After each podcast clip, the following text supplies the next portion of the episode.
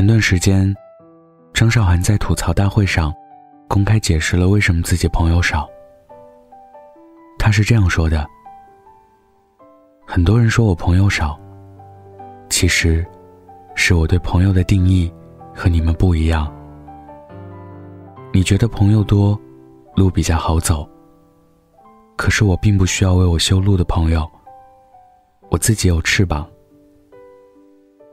他的发言略带鸡汤味，但不可否认的是，像张韶涵这样经历过大风大浪的人，比一般人更明白朋友的定义。你或许要说他人缘不好，可是你有没有问过自己，你所谓的那些人脉，有几个是你真心的朋友？你微信上百个好友。可是你在真正有苦难的时候，肯伸手帮你的，又有几个？你矫情到不能自处，能不分时间和场地打过去的，又有几个？你发朋友圈说生病了，给你点赞的人很多，替你担心的，又有几个？我想，像这样的无奈的时候。你一定有很多，但大多数难过的时候，是你自己挺过来的。你所谓的朋友，不过是躺在微信列表里熟悉的陌生人。你之所以微信好友那么多，却找不到一个可以陪你彻夜聊天的人，是因为，你把大部分时间，都花在无效社交上了。以至于你把真正对你好的人弄丢了。越长大，你就越会发现，朋友不在多，而在于精。曾无比伤感的问狗子：“为什么我们一路走，一路弄丢了很多朋友？”而狗子说：“能弄丢的人，从来都不是朋友，而是你们朝夕相对。”那些一起聊过的天，骂过的娘，喝过的酒，让你误以为你们是朋友。其实很多你所谓的朋友，不过是因为时空让你们聚在一起。你们身体无限靠近，但心却离得很远。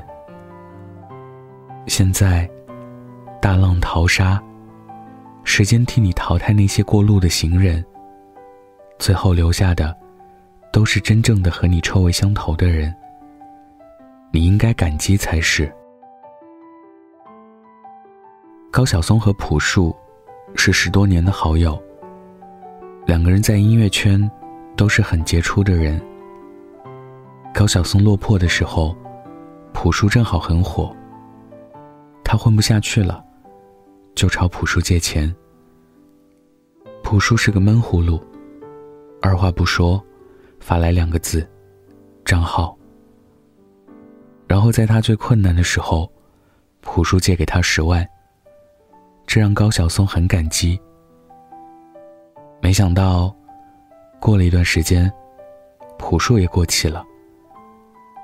然后他又向高晓松发来两个字：“还钱。”我感动于他们的友谊，不是因为朴树的义不容辞。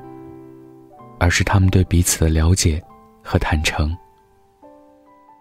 不用考虑我借给你钱，你今后什么时候还我？不用考虑我问你要钱，会不会伤了我们的和气？不会考虑你问我要了钱，是不是因为你特别小气？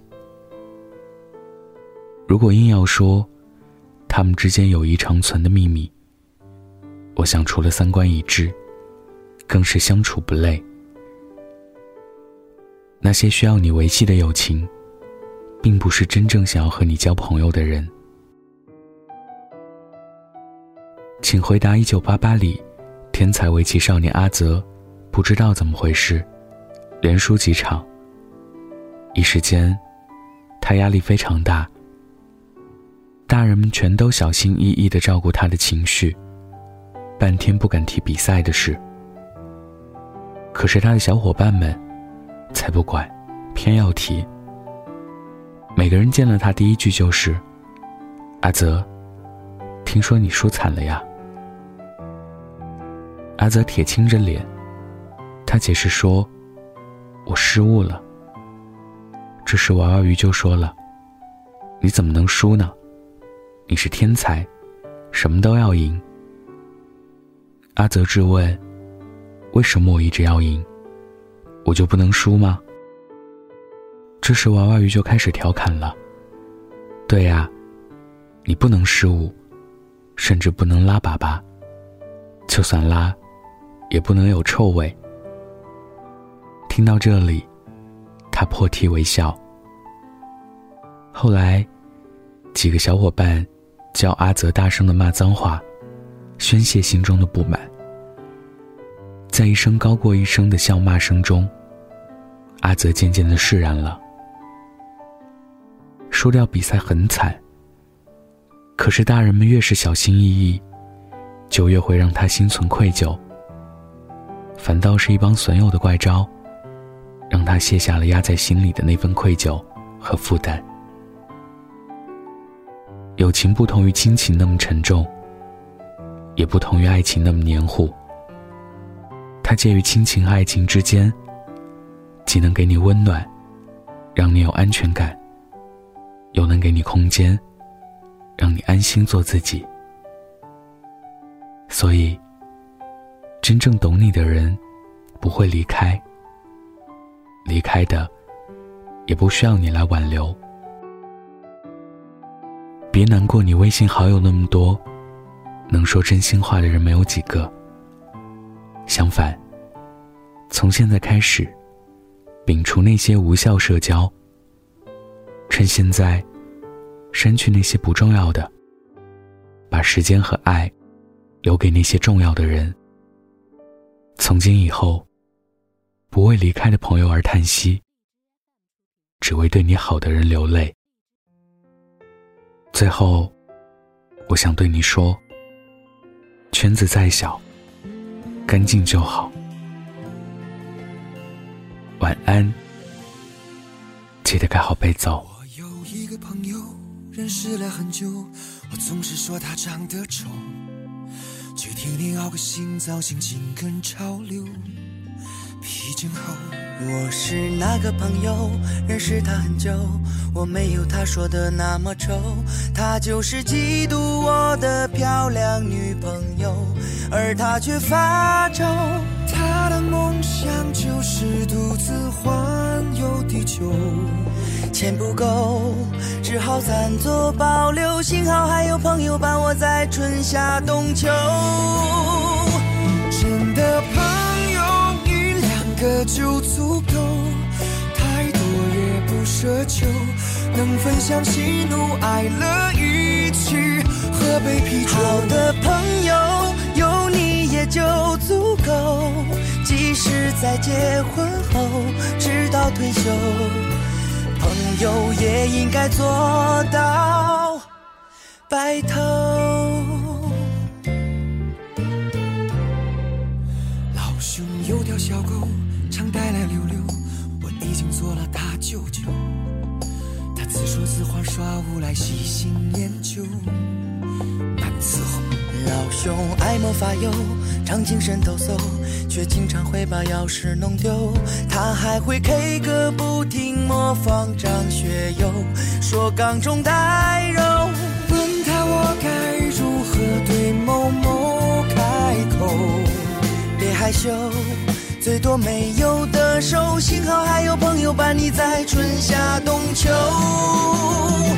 真的朋友一两个就足够，太多也不奢求，能分享喜怒哀乐，一起喝杯啤酒。好的朋友有你也就足够，即使在结婚后直到退休。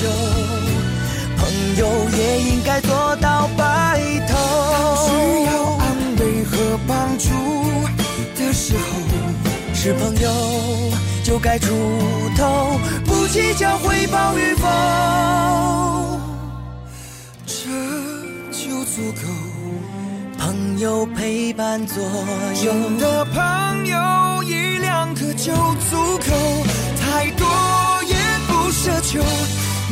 想喜怒哀乐，一起喝杯啤酒。的朋友有你也就足够，即使在结婚后直到退休，朋友也应该做到白头。